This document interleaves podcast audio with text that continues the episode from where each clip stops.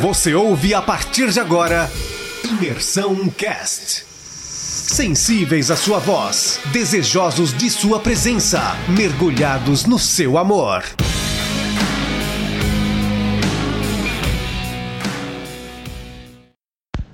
Bom dia, galera, tudo bom? Espero que vocês estejam bem aí, que esteja tudo certo com vocês, que o coração de vocês possa estar cada vez mais apaixonado pela presença do Senhor, que vocês possam ter um ótimo dia. Hoje nós vamos estar falando sobre o capítulo 17 de Gênesis, né? Que é quando Deus muda o nome de Abrão, quando ele faz uma aliança com Abrão e quando ele muda o nome de Sarai.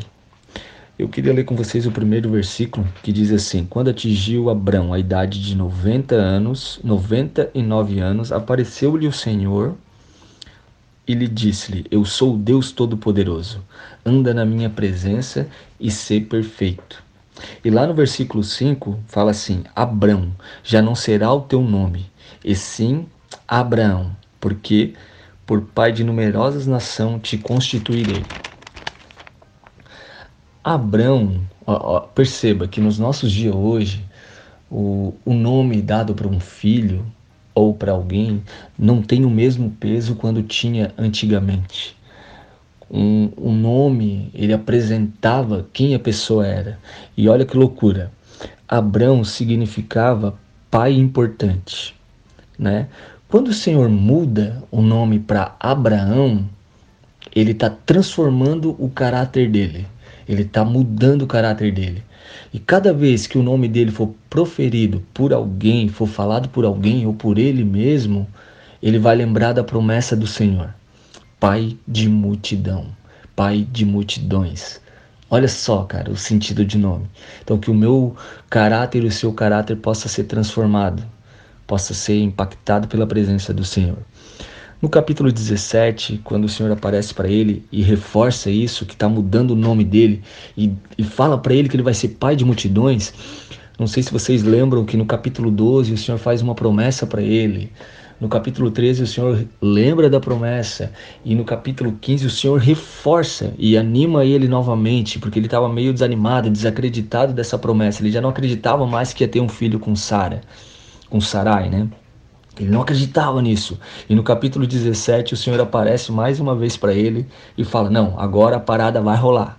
Eu vou mudar o teu nome, a parada vai ser assim, e agora tu vai ser pai de multidões, como eu já tinha te falado antes. Agora vai rolar. No capítulo para frente aí vocês vão ver que ele vai ter o filho, tal, né?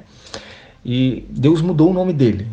E falou para ele, reforçou mais uma vez que ele vai ter um filho com Sarai, que ele será que a descendência dele será gigantesca, será enorme, que ele vai ser pai de multidões.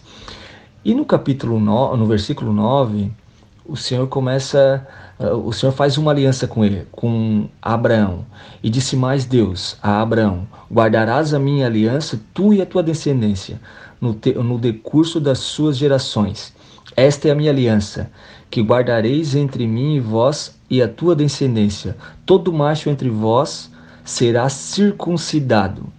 A circuncisão, ela era o que? Ela era cortado a pontinha do órgão genital masculino, como se fosse hoje no nosso dia para entender mais fácil. É como se fosse fimose, cortada aquela pontinha ali, certo? Ela já existia, era uma prática que existia no antigo Egito. Ela já existia, mas para quê? Os, egito, os egípcios eles eram muito inteligentes. Então eles já faziam isso para Fimose, para livrar, livrar eles disso, né? Então o Senhor fez essa aliança totalmente diferente. Ele ressignifica esse sentido de circuncidar. É como se fosse o batismo para nós hoje. Todo judeu no oitavo dia ele era circuncidado e aquilo ali ficava à mostra. Todo mundo olhava, era uma marca da nação. Onde eles chegavam, olhavam, bah, aquele cara ali é circuncidado. Ele é judeu, ele é um povo escolhido, ele tem um Deus. Então, por isso, o sentido da circuncisão. E olha a loucura: Deus fala para ele que não só o filho dele seria circuncidado, mas os seus escravos, né? Todo escravo que ele tinha, todos da sua família de diferentes nações, seriam se, se aceitassem seriam circuncidados. Olha como Deus já é grandioso e já abre isso para todo mundo, não só para a nação dos judeus, mas para todos que quisessem isso. É loucura demais. E olha interessante o cuidado do Senhor. Ele fez essa promessa, essa aliança com Abraão, mas ele não, não esqueceu de Sarai. Ele trouxe ela. O Senhor revela a importância da mulher.